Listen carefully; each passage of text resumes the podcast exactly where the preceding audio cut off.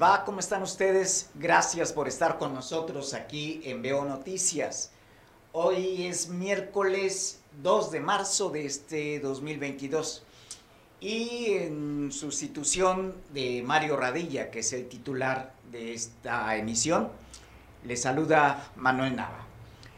El panorama que tenemos hoy pues continúa dominado por lo que es este clima de inseguridad pública con el elemento adicional de que Acapulco prácticamente lo tenemos en llamas.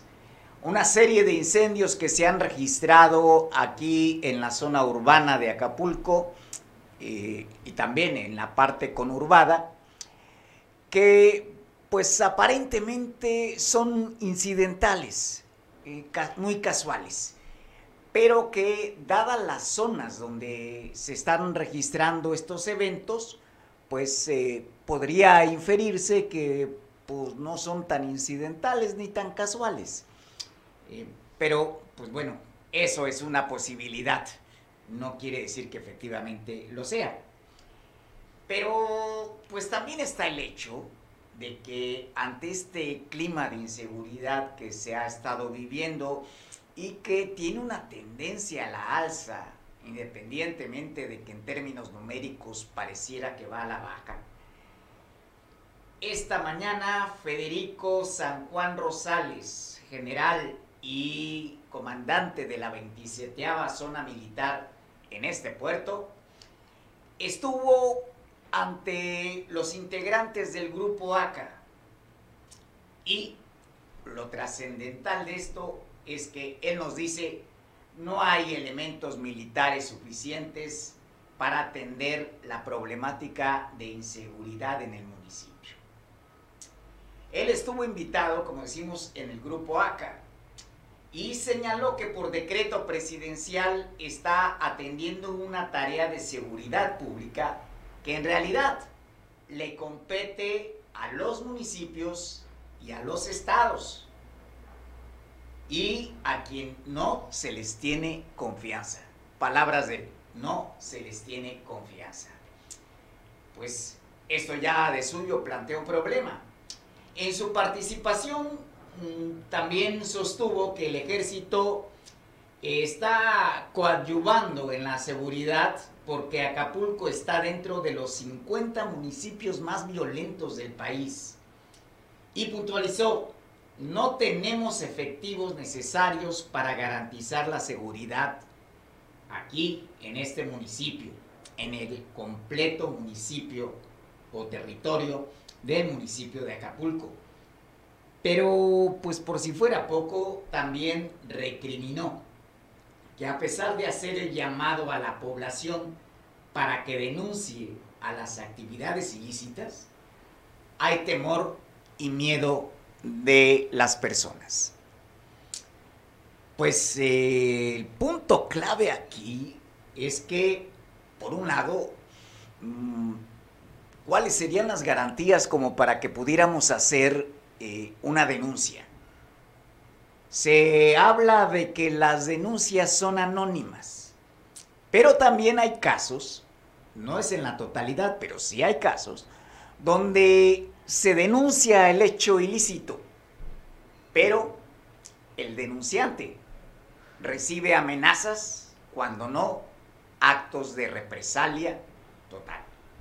Y bueno, esto se está manifestando en que eh, algunos dicen que esto es consecuencia de que cada principio de año se agudizan los problemas de extorsión, amenazas de secuestro, e incluso los asesinatos, si alguien se negara a cumplir con esa cuota que están demandando los delincuentes. Y pues junto a eso, la verdad, eh, es difícil que haya participación ciudadana. Es verdad lo que señala el general, eh, titular de la 27 zona militar, eh, su presencia aquí es coadyuvante. En el caso de los delitos locales. Pero aquí la situación es que una buena parte de los delitos, ya sea por arma o por la naturaleza del, delito mismo e incluso por el lugar de incidencia, son delitos de carácter federal. Eh, eso es así como lo marca la ley. Entonces, eh, pues sí, tiene razón. No hay o no ha habido la suficiente eficacia de las autoridades municipales y de las estatales como para garantizar un clima de seguridad a los habitantes del municipio de Acapulco y también del estado. Pero también es cierto que ahí es al revés la situación. Cuando el delito es de carácter federal, el coadyuvante es el estado y el municipio. Y pues lo que no se vale es estar repartiendo culpas de a ver a quién le toca y mientras tanto pues lo que ocurre es que se genera un vacío y ese vacío es aprovechado por los delincuentes. He ahí la situación, pero pues bueno, lo preocupante es que nos digan no hay suficientes elementos como para garantizar la seguridad. Y vaya que tenemos hechos, hechos importantes en eso. Eh, por un lado, por un lado, eh, continúa habiendo secuestros.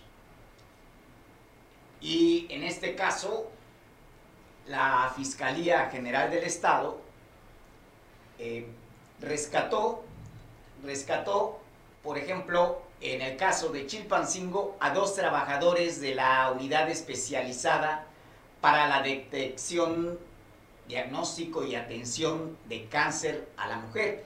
Estos eh, personajes, estas personas, habían sido privadas de su libertad por otros armados la mañana del martes y posteriormente fueron rescatados por la Policía Estatal de Chilpancingo. Se desconoce las identidades de las víctimas, de acuerdo a los datos oficiales que nos están dando, pero se trata de un químico y un guardia de seguridad. Y de acuerdo con ese reporte, eh, estos dos trabajadores fueron privadas, privados de su libertad a bordo de un auto Chevrolet tipo Spark de color rojo, justo afuera de su centro de trabajo de la unidad especializada para la detección y diagnóstico de atención a cáncer a la mujer en las instalaciones de salud estatal por lo que las autoridades activaron el código rojo.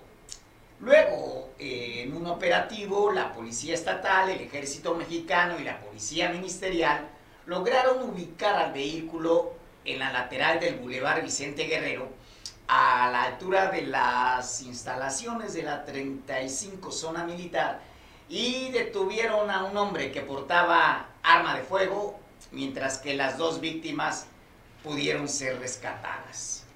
Pues eso es una parte eh, también, como parte de estas acciones, personal de la Policía Estatal y del Ejército lograron el rescate de dos personas que habían sido privadas de su libertad en el municipio de Chilpancingo. Y esta acción eh, se dio en un filtro de vigilancia y atención ciudadana ubicado en la lateral del Boulevard de la Colonia Progreso, allá en la ciudad capital. El presunto responsable de la privación ilegal de la libertad eh, fue identificado como Eniel Antonio N. y portaba arma de fuego larga AK-47 y un cargador abastecido con 32 cartuchos. Las víctimas fueron canalizadas para su correcta atención ante la Fiscalía especializada contra el secuestro en el estado de Guerrero. Pues como se ve y decíamos, uno es eh, el hecho delictivo, que en este caso sería la privación ilegal de la libertad. Eh, pero otro es el tipo de armamento que se utiliza. Y en el caso de donde se usó una AK-47, estamos hablando de armas de uso exclusivo del ejército. Y ya de suyo este delito es de carácter federal. Vamos, no, no, no es que se esté presumiendo de eh, eh, alta sabiduría sobre el derecho, es que simplemente eso es lo que marca la ley. Y así es como está la situación. Ahora bien, eh, no solamente es el secuestro, lo que está quejando como un factor de la inseguridad pública, tanto en el municipio de Acapulco como en Guerrero. También están los homicidios, sobre todo esos que son catalogados de carácter doloso. Y que quiere decir, pues se carga la firme intención de privar de la vida a la persona detrás de la cual van, ya sea por represalia o por un ajuste de cuentas, independientemente de que se trate de un ajuste entre bandas delictivas. El hecho de ser delincuentes pues no le exime de que la ley proteja de que toda privación de la vida es un acto delictivo. Y ahí está la situación. Bueno, eh, de acuerdo al reporte estadístico que presentan las autoridades eh, de seguridad pública, en febrero ocurrieron 69 asesinatos en los que presuntamente estaría involucrada la delincuencia organizada. El punto aquí que se destaca es que fueron 18 menos que en enero, cuando hubo 87 y esto estaría representando una disminución del 21%. El caso es que los números absolutos, de alguna manera, pues no están reflejando propiamente lo que es este clima. Porque pues hay casos donde este tipo de homicidios está hecho con particular saña. Esa es otra situación. Que si se trata de eh, ajuste de cuentas, independientemente de eso, eh, lo que priva aquí, lo, lo que se resalta aquí, es el uso de la violencia extrema para la aniquilación de una persona. Y febrero, por ejemplo, que fue el mes, comparativamente hablando, mejor comportado que en enero, pues febrero se inició con el hallazgo de unas eh, partes que fueron mutiladas a personas.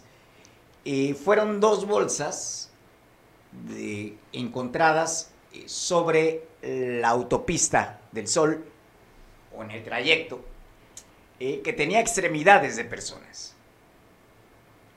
Luego también en el transcurso del mes, pues se dieron incendios a algunas casas habitación y también la quema de personas. Eh, todo esto pues describe ese clima, ese clima de inseguridad que estamos viviendo y no se trata de dramatizar y decir, desgarrarnos de las vestiduras de esto. Es una realidad que estamos viviendo y que desde luego repercute sobre la actividad económica y sobre nuestro comportamiento diario. Porque mm, finalmente el gran problema que representan estos, detrás de estas estadísticas, pues es, es precisamente el miedo a realizar las actividades que uno cotidianamente debe realizar. Y pues bueno, eh, esa es una parte de esta historia. Si bien los eh, homicidios están bajando, el asunto es que los homicidios se siguen presentando. Y esto es en diferentes partes de Acapulco y del estado. Ahí también, eh, pues ha habido atentados contra personas. Eh, por ejemplo, en Iguala, en Iguala eh, una persona fue baleada. También aquí en Acapulco, una persona que acababa de salir del el penal de aquí del Cerezo, bueno, ya no le llaman centros de readaptación social, ya solamente son penales. Este, esta persona eh, de género masculino fue asesinada a balazos en la colonia Las Cruces, que es en la periferia del puerto de esta ciudad. Este hecho fue reportado eh, al filo de las 3 de la tarde de ayer en la calle de Las Parotas, por la cancha de fútbol de Las Cruces, donde se localizó a la víctima tendida boca arriba. Las versiones son de que efectivamente eh, corroboran que este, esta persona, este hombre, acababa de salir del penal luego de estar recluido y fue ultimado a balazos. Esto, pues también eh, el cadáver fue levantado por el servicio médico forense. Pero pues eso es una parte de eh, lo que se está viviendo aquí. Eh, la otra es también aquí en Acapulco, en la colonia Bellavista, un taxista, un taxista que fue privado de la vida con arma de fuego. Esto en la Avenida México y la calle 5 de la colonia Bellavista. Fue al interior de un taxi blanco, marca Chevrolet tipo Aveo, y la Fiscalía General del Estado se hizo cargo de las diligencias correspondientes. Más tarde, el cuerpo sería trasladado al CEMEFO para hacer pues eh, la necropsia de ley. Eh, pero pues son hechos, como decimos, que eh, continúan, continúan presentándose aquí, en Acapulco. Ahora bien, pues también está el hecho del secuestro. Y en este caso, pues eh, como eh, sabrán ustedes, se ha estado haciendo un operativo en Tixla para eh, buscar estas fosas clandestinas en donde algunas personas que se han reportado como desaparecidas podrían tal vez encontrarse sus restos. Esto pues mm, también ha, ido aparejado con denuncias sobre jóvenes, mujeres, que han sido privadas de su libertad y eh, sobre las cuales no se tiene eh, indicio claro de cuál ha sido su paradero. Pero también hay otras, hay otras eh, de las cuales pues ha trascendido que fueron asesinadas, pero no se ha logrado ubicar el cadáver de estas jóvenes. ¿Qué podría haber detrás de esto? ¿Por qué esta hazaña hacia la mujer? Eh, hay que recordar que estamos en un momento donde el periodo ordinario de la legislatura tendría que ver eh, sobre la adecuación de las sanciones a esto que se llama la violencia de género. Y desgraciadamente el problema pues no radica tanto en que las sanciones se vuelvan más drásticas. Esto pues para inhibir inhibir los actos de violencia contra las mujeres. Aquí hay otro problema también que es la cuestión cultural. Eh, una de las grandes preocupaciones de la actual gobernante de nuestro estado, de Evelyn Salgado, eh, ha sido precisamente el buscar la erradicación de la violencia de género por un lado. Esto tiene que ver con los feminicidios y por el otro con los matrimonios forzados, que se disfrazan de usos y costumbres y la verdad es que es una perversión de los usos y costumbres. Se trata de una forma moderna de el tráfico de personas. Algo similar a lo que ocurría en la época del esclavismo, solo que ahora pues se le llama lote y es eh, aparentemente para eh, fraguar matrimonios. Pero pues aquí va en, un, eh, en una completa violación de los derechos de las mujeres. Y ese es un punto clave en, en este momento. Otra de las expresiones que se están manifestando, decíamos, Acapulco, esta jornada está en llamas. Se han registrado diferentes eh, incendios en algunas zonas de este puerto, eh, concretamente una bodega de la Comisión Federal de Electricidad, de acuerdo con el reporte oficial, fue alcanzada por el fuego que se originó en un terreno adjunto, eh, contiguo al lugar donde se ubica una bodega de cables que pertenece a la Comisión Federal de Electricidad. Esto, pues desde luego, generó una fuerte movilización de elementos de bomberos, policías municipales y personas de protección civil en este municipio. Eh, fue en la colonia Las Cruces. Se pidió la intervención del cuerpo de bomberos para controlar este fuerte incendio que alcanzó, como decimos, a una bodega que se encuentra de la CFE, que se encuentra ubicada en un predio cerca de las instalaciones del sistema de bombeo de la Comisión de Agua Potable y Alcantarillado del municipio de Acapulco. La versión de los vecinos es que en la bodega se tenían cables, así como dos vehículos que al parecer fueron alcanzados por las llamas.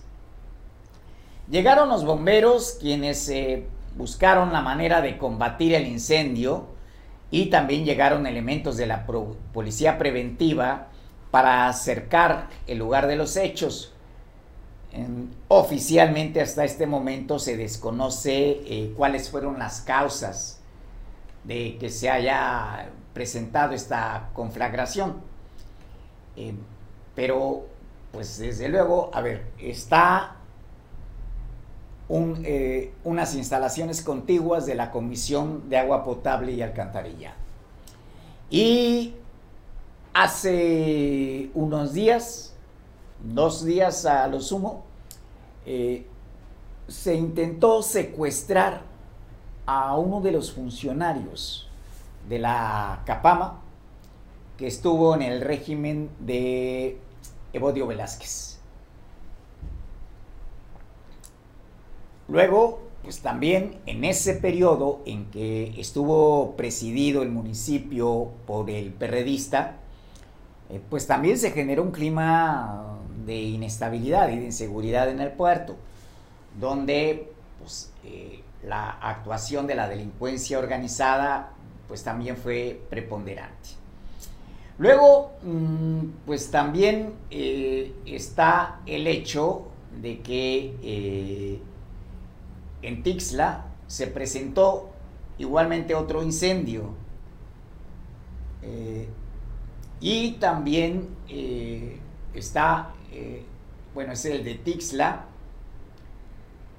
en el libramiento a Tixla precisamente, se dio el incendio de un vehículo sobre el libramiento a Tixla. Este de acuerdo con fuentes de tránsito municipal, eh, fue al filo de las 7 de la mañana de hoy eh, y agentes de tránsito detuvieron la circulación vial y vecinos con cubetas de agua comenzaron a apagar el fuego mientras llegaban los bomberos. Los agentes informaron que aparentemente la causa de este incendio del vehículo fue por un cortocircuito. Como se puede ver en las imágenes, eh, la magnitud de las llamas habla de algo más que de un cortocircuito. Pero bueno, aquí estaríamos entrando en terrenos de la especulación. Eh, el parte de las autoridades indica que se presume fue un cortocircuito. Eh, normalmente cuando el incendio es provocado, las llamas se extienden rápidamente y es difícil poderlos apagar.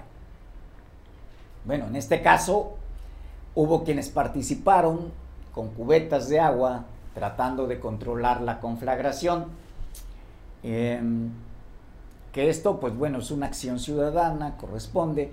El problema es cuando este mismo, esta misma carencia de contar con el vital líquido para sofocar incendios, la sufren eh, los cuerpos de bomberos, como ha llegado a ocurrir. Y eso nos habla de otra de las debilidades que está impactando eh, y que está contribuyendo a este clima de inseguridad en el municipio. Y pues, eh, como se ve, esto pues queda, queda también. Junto a eso, pues hay también una tienda eh, que fue eh, también por la colonia Zapata y aparentemente pues también esto fue una situación accidental, pero recordemos que las tiendas también han estado involucradas en estas actividades delictivas. Si no voluntariamente, eh, sí hay eh, mm, mecanismos de presión y de coerción contra los propietarios de ese tipo de tiendas al negarse a participar en la compra-venta de ciertas eh, sus enervantes. pues eso podría ser, desde luego. quedémonos con el hecho de que, como nos dice el parte oficial, eh, pues son de carácter incidental.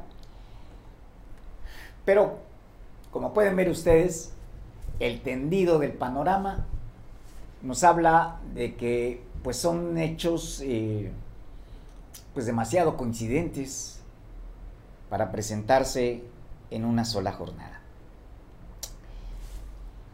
Pues em, vamos a continuar, estamos esperando una entrevista con eh, Luis Armenta, eh, que eh, tiene que ver con esta cuestión ganadera, que también es otro de los temas. Bueno, entre tanto, mientras llegamos a, ese punto... ¿El estado del clima? El estado del clima. ¿No, Ajá. Ah, ok. Lo que nos indican... Ya lo puse. Ok.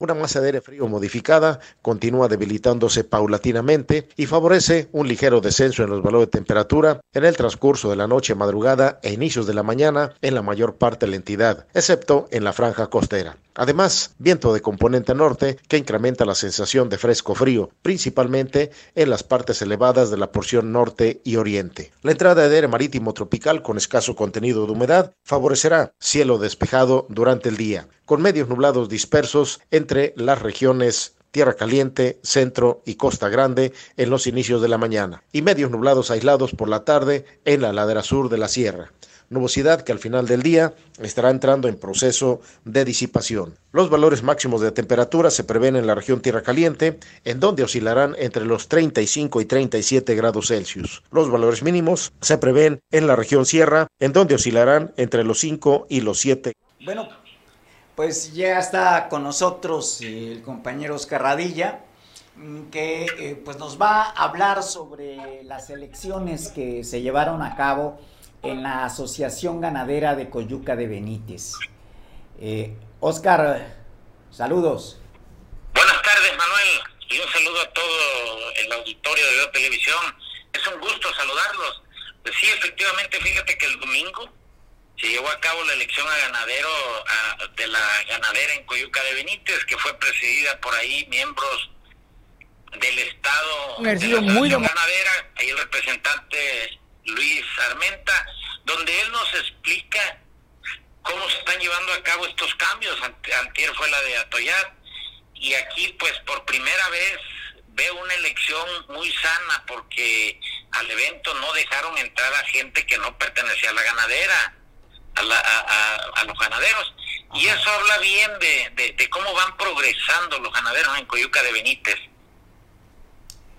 Pues sí, en efecto, y sobre todo en este clima político que se percibe, que busca precisamente que eh, sean la voluntad de los agremiados la que se manifieste. Sí, claro. Y pues hoy también por hoy no debe siempre debe estar tan los partidos atrás. La planilla verde pues la jugaba con los que le restan a Morena y la guinda obviamente fue de Morena, donde pues los operadores fueron muy buenos y sí le, sacaron ahí más de 130 votos a la supuestamente planilla que iba a ganar. Se metió Morena y pues sí le dieron una tunda ahí al candidato de la oposición que encabezaba Felipe Galeana y el nuevo presidente de la ganadera se llama Belardo Guzmán que ya va a tomar posesión.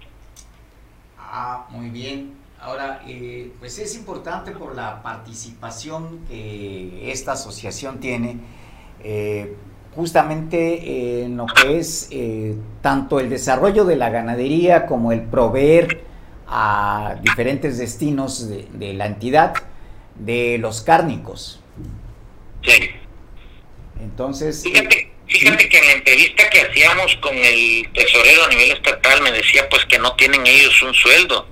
Y también ellos reclaman en ese sentido que dicen, bueno, a los pescadores les dan dinero, a los campesinos les dan dinero y a los ganaderos no le dan dinero, que es una labor que, que se tienen que meter, posiblemente porque sea un sector que tiene recursos, que tiene lana propia.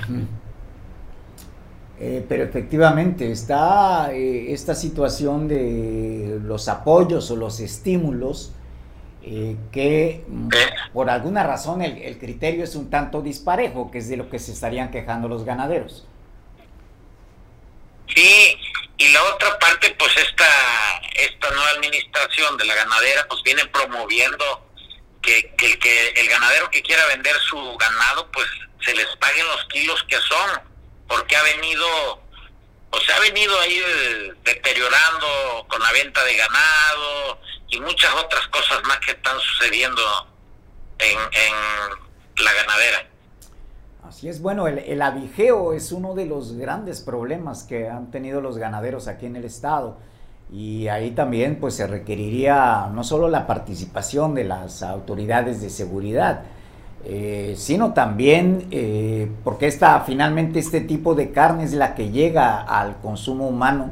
Y el otro aspecto es eh, la carencia de rastros tipo TIF, tipo Inspección Federal, eh, que desde hace años el de que había en Acapulco quedó cerrado. Sí, exactamente, es ahí hay esa discordia. Pero bueno, también entrevistamos ahí, platicamos con el director del rastro que van de la mano y él nos dice que está en la mejor postura de trabajar en beneficio de la ciudadanía, sobre todo que entren carnes limpias. Ok. Este, bueno, creo que tenemos audio, ¿verdad? De las entrevistas. Bueno, vamos a escuchar las entrevistas, Oscar, para tener un panorama más completo. Oye, pues hay un, saludo a todo tu auditorio y buen provecho a todos los, los televidentes, radioescuchas que nos están viendo, o sea, escuchando, perdón, y viendo también por Veo Televisión Canal 8. Ah, pues gracias. Gracias, igual. información, este, creo que sí, vamos a las entrevistas. Buenas tardes, Oscar. Eh, saludo a la, a la audiencia que tiene tu prestigiada canal de televisión. Bueno, la asamblea se va a llevar a cabo votación directa, va a ser, eh, va a ser cerrada existen boletas, dos colores, una, un color verde que representa una planilla, un color guinda que representa la otra. Tenemos urnas, como puedes ver, y tenemos para que rayen las papeletas allá, que el voto sea secreto, directo y, antes de llegar a esta contienda o a este ejercicio democrático, eh, levantamos un acta de acuerdos donde los dos aspirantes, los dos candidatos a dirigir los destinos de la, de la Asociación Ganadera Local de Coyuca de Benítez, los dos convinieron en que se votara con credencial 2019, 2020, 2021 y 2022, porque las otras, pues, las otras personas que no acreditan estos años, lo obvio, no se han preocupado por renovar, no se han preocupado por actualizar, no hay una verdadera vocación ganadera. Entonces estamos con los ganaderos más responsables. Fue un acuerdo del presidente de la ganadera actual, Osvaldo, de Felipe Galeana y, y del amigo Abelardo Guzmán y de tu servidor como representante.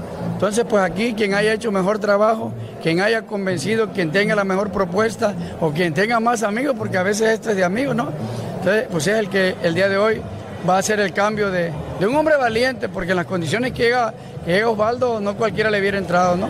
Nosotros, como Unión Ganadera Regional del Estado, le reconocemos a Osvaldo, Osvaldo Pino, el que nos haya ayudado a, dirigir una ganadera como Coyuca muy importante a nivel estatal, una de las más importantes en todo el estado de Guerrero y pues hoy se renueva nuevos cuadros, hoy hay nuevas directrices, hoy hay nuevos ánimos. ¿No y... los dados cargados no? No, pues aquí mire, como quien los podía cargar, ¿no? Aquí es, es, solo el municipio, el municipio hablo no del gobierno municipal, hablo del municipio, de los ganaderos, de los ganaderos del municipio. Eh, eh, aquí los dados van encargados a quien haya hecho mejor papel, quien haya observado mejor conducta durante su vida o quien haya hecho más relaciones sociales y más amigos. Sí, los dados aquí es un ejercicio muy democrático, nosotros nos hemos preocupado por ello y aquí pues va a salir vencedor. Eh, solamente el ganador va a ser el, ganadero de, de, de Benítez, sin colores. Bueno, esperemos, esperemos que esto se lleve pues a cabo bien y que por el bien de la ganadera y de los ganaderos, pues esto se lleve en paz y se unan al final de cuentas para hacer un buen trabajo. Lo que yo preguntaba algunas veces es, pues sí, se dice mucho al, cuando vas a adquirir un cargo y ya cuando llega, pues vemos que es lo mismo. Mire, eh, la Asociación Ganadera Local eh, de cada municipio no cuenta con un presupuesto. Somos gestores, administramos los, recursos que van cayendo a la ganera, pues son en cuanto a la venta de aretes, en cuanto a la venta de, documentos, de facturas de compra-venta. Entonces, no hay un presupuesto. Ojalá que los gobiernos municipales respondió modernizarla, no fue fácil la tarea de Iván, no podía pasarlo por alto. Antes la ganadera, manejarla o administrarla se reducía nada más a llenar una factura de compra-venta y nada más. Y a él le tocó concientizar al ganadero, decirle al ganadero que había que colocarle un arete que diga del Sistema Nacional de Identificadores de Bovinos, que había que hacer una REM, un REM, un REM, el Registro Nacional de Movilización de Ganado. Y el ganadero recio, el hombre de campo es recio, recio al cambio. ¿Y para qué si no quiere un arete? ¿Por qué una? El animal es mío. Eh, es porque tiene mi fierro, porque yo lo crié, porque la vaca mía lo parió. ¿no? Pero son las nuevas normas que nos exigen los nuevos tiempos de, hacer la ganadería. Hoy tenemos que cumplirle, hablar de un reto enorme, ojalá tenga el respaldo de todas las autoridades, de todos los niveles, y de luego va a tener el respaldo de nosotros como Unión Ganadera y de todos los ganaderos. Y si gusta hablarlo, eh, decir un mensaje antes de la toma de protesta, porque tomamos protesta primero. Pasa la planilla, creo que es lo más correcto. La planilla se hiciera a través de eh, todos los términos de civilidad y de democracia. Este, yo quiero agradecerle a toda su disposición y pues la amabilidad que tuvimos para acordar, para negociar, para ser flexibles, para todos construir todos los acuerdos necesarios para que hoy estemos tranquilamente ejerciendo este, este sufragio, esta renovación del Consejo de Administración de la Caldera y por lo tanto quiero agradecerte Felipe mi reconocimiento y mi admiración, somos amigos. Hoy termina este punto de elección. Yo quiero decirle que asumo un reto muy importante con todo el sector ganadero que vamos a trabajar para todos. Quiero agradecer a todos los que me brindaron su, su apoyo, su voto y también a quien no me favoreció. Igual quiero decirles que vamos a trabajar para todos, que esto así lo marca nuestra ley ganadera, que tenemos que trabajar, estar todos unidos en una misma asociación. Pues seguimos aquí en Veo Noticias y pues como ya pudieron observar, pues hay una parte importante en esta renovación de la directiva de eh, la Asociación Ganadera de Coyuca de Benítez. Eh, en otra parte, pues eh, también Evelyn Salgado, la gobernadora del estado, ha tenido actividades. En esta ocasión, pues ha estado la mandataria eh, para clausurar los trabajos de la jornada de capacitación, participación de los gobiernos municipales en la construcción del bienestar. Esto pues pretende eh, que se compartan herramientas y actualizaciones, además de armonizar los lineamientos para que eh, se ejerza correctamente estos recursos que pertenecen al Fondo de Aportaciones para la Infraestructura Social, eh, conocido por sus siglas FAIS, y este es en el caso de la edición 2022. Eh, aquí sí es importante señalar porque eh, luego queda la impresión de que estos recursos federales se transmiten y que cada entidad, mm, cada nivel de gobierno, pues tiene eh, esa facultad de poder disponer eh, de ellos eh, y con cierto, con criterios ajenos a los que marca la ley. Estos son recursos federales que tienen un marco de normatividad y por tanto, pues fuera de esos marcos, pues no se podrían atender.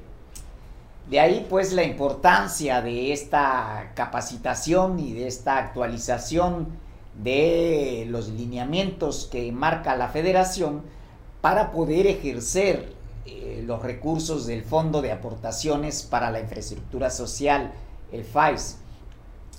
Dijo eh, la gobernadora que este esfuerzo logrado en las jornadas tendría que materializarse en el bienestar de las familias de Guerrero, ya que es importante también el desarrollo y el bienestar de nuestros pueblos indígenas y los de origen afromexicano. Y no se puede quedar nadie atrás en esta transformación, pues aquí entran todas y todos. Tenemos mucho por hacer y posicionar a Guerrero en los mejores lugares. Pues ese es un compromiso pactado, digo, que tendría que darse. En este encuentro eh, participaron los presidentes municipales de las regiones centro, norte, tierra caliente y montaña.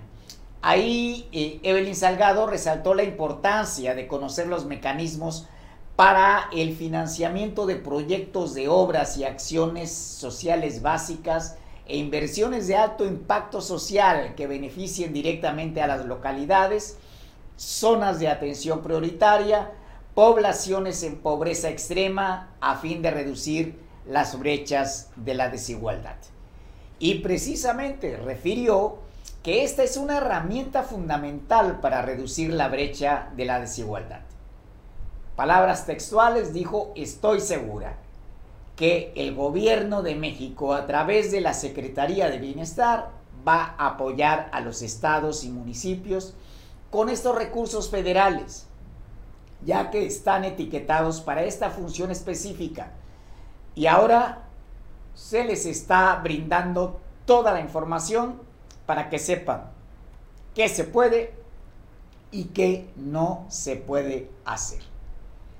Pues importante la declaración de la mandataria en este aspecto, eh, porque luego se generan estas, eh, estos obstáculos en la comunicación en donde eh, algunos niveles de gobierno municipal argumentan otro tipo de situaciones, como el que no pertenezca el alcalde al partido que nos gobierna a nivel del Estado. Eh, cuando no va por ahí, la verdad es que el, gobierno estatal está obligado a transferir los recursos, independientemente de quién gobierne a esos municipios. Eh, pero si hay una normatividad y si esta normatividad no se cumple y en un supuesto caso el gobierno del estado decidiera transferir así de, fácil los eh, recursos, pues ambos, ambas autoridades, en este caso la gobernadora Evelyn Salgado y el alcalde en cuestión, estarían incurriendo en ilícitos. Y ahí se pueden fincar desde desvío de recursos hasta uso inadecuado de los recursos públicos, que pues implica sanciones no solo morales, penales. De ahí la importancia.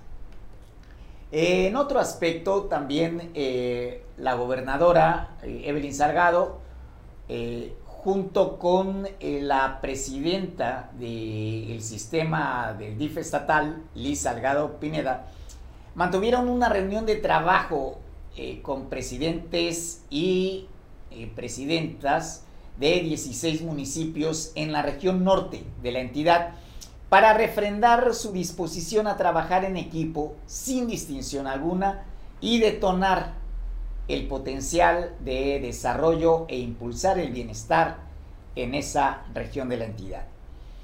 Estamos en la mejor disposición, no perdamos comunicación de diálogo abierto, eh, ya que eh, la gobernadora, que es su aliada, va a trabajar de la mano con cada uno de ustedes.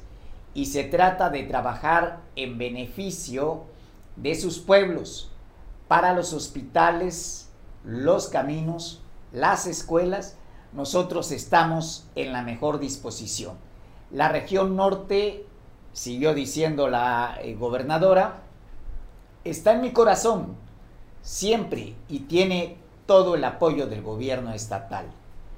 Esta reunión fue en Casa Guerrero, donde también estuvo presente Ludwig Marcial Reynoso, que es el secretario general de gobierno, y se destacó que la región norte tiene mucho crecimiento y se detonarán muchas industrias como la agricultura, la ganadería, el turismo, además eh, la historia, la gastronomía y la cultura, que por cierto también la gastronomía, la que tiene Guerrero, es, es muy grande y muy diversa. Entonces, eh, pues también, también tendría que avanzar por ese lado. Eh, en otro asunto que tiene que ver con la cuestión de salud y hablando precisamente de la salud como una de las precondiciones para el bienestar social, pues la Secretaría informó de eh, la situación que se guarda con respecto al semáforo epidemiológico a consecuencia del COVID.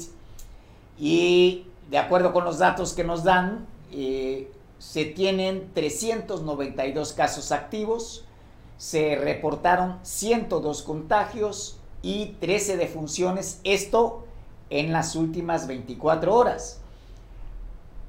Eh, la recomendación continúa siendo mantener las medidas de prevención pertinentes, porque, y la verdad sea dicha, así es, no hay, no hay otra manera de poder reducir la fuerza de esta pandemia. La Secretaría de Salud Estatal señaló que eh, en el informe del COVID-19 Guerrero se eh, actualiza de manera cotidiana desde el inicio de la pandemia. En la entidad, en total, se han acumulado 97.036 casos confirmados. Hay un total de 6.659 muertes a causa de este virus, de el coronavirus, pues, destacando que a nivel nacional se registran 39 mil casos activos, mientras que en el estado de Guerrero, a partir de la estadística que ya hemos dado, se ubica en el lugar número 25 con un total de 392. Pues los casos eh, activos están concentrados en Chilpancingo con 130, aquí Acapulco 117, en Ometepec hay 22, Tasco 20, Cihuatanejo 18, Chilapa 15, Tixla 14, hay 9 en Iguala, en el municipio de Eduardo Neri hay 7, Tlapa tiene 5 y en total se confirman 102 nuevos contagios, esto en las últimas horas.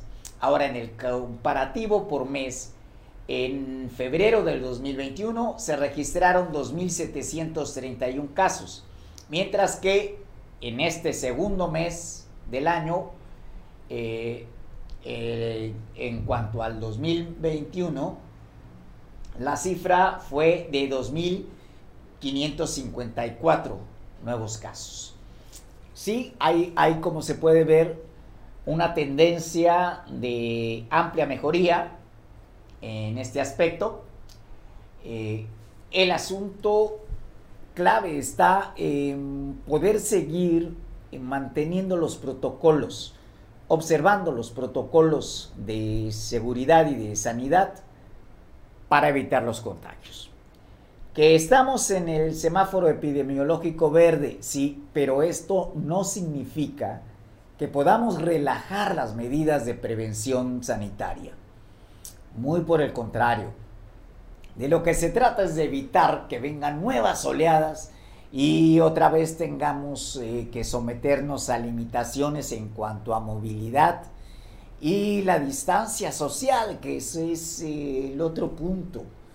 Pues, porque no solamente se trata de que nos encerremos en casa, el asunto es cómo también se traduce esto en problemas de carácter psicológico o de estados emocionales eh, que finalmente pueden desencadenar otro tipo de patologías y que, pues, eh, dadas estas circunstancias, las repercusiones eh, pueden ser graves. Eso independientemente de que también el confinamiento pues obligaría a una disminución en la actividad económica. Y ese tipo de disminuciones se traduce necesariamente en fuertes limitaciones del bolsillo, de la capacidad de compra, de eh, también la capacidad de ingresos. Pues si las empresas frenan su actividad, pues también mm, a efecto de que pueda eh, prevalecer la unidad económica productiva, eh, pues no podrían cumplir con el pago del salario íntegro cuando no está viendo por parte de la empresa los ingresos suficientes como para pagar salarios. En este caso, el gobierno federal, aunque ha sido muy duramente criticado por no eh, otorgar estímulos fiscales, eh, es decir, no apoyar con recursos monetarios a las empresas para que sigan pagando el salario de los trabajadores, eh, pues la verdad es que no había manera, porque tampoco el gobierno federal tenía los recursos suficientes. Se habría tenido que pedir préstamo. Y no estamos justificando al presidente López Obrador. Esta es la realidad económica la realidad económica se traduce así de llano en ingresos contra egresos. Si hay ingresos, hay posibilidad de egresos. Pero si no hay ingresos, no se puede gastar el dinero que no se tiene. De ahí la importancia. Bueno, y hablando de López Obrador, eh, justamente con respecto a esta situación que se está viviendo en Europa, eh, la postura del mandatario mexicano es que no, no se va a alinear a las sanciones económicas que se le están aplicando a Rusia. Entre otras cosas, no se trata de que, eh, como en algún tiempo se dijo, eh, es que nos está gobernando Manuelovich. pues no, La cuestión es que también la relación comercial México-Rusia es importante. Como también, independientemente de que es menor, la relación comercial México-Ucrania también es importante. Y hay, digamos, 10 empresas mexicanas que eh, tienen participación en la economía ucraniana que han salido lastimadas con pérdidas que rebasan 8 mil millones de pesos. De ahí pues que la postura del mandatario mm, pues no sea tanto por el hecho de que luego se le adjudica que Andrés Manuel es socialista, comunista. Eh, la verdad es que no.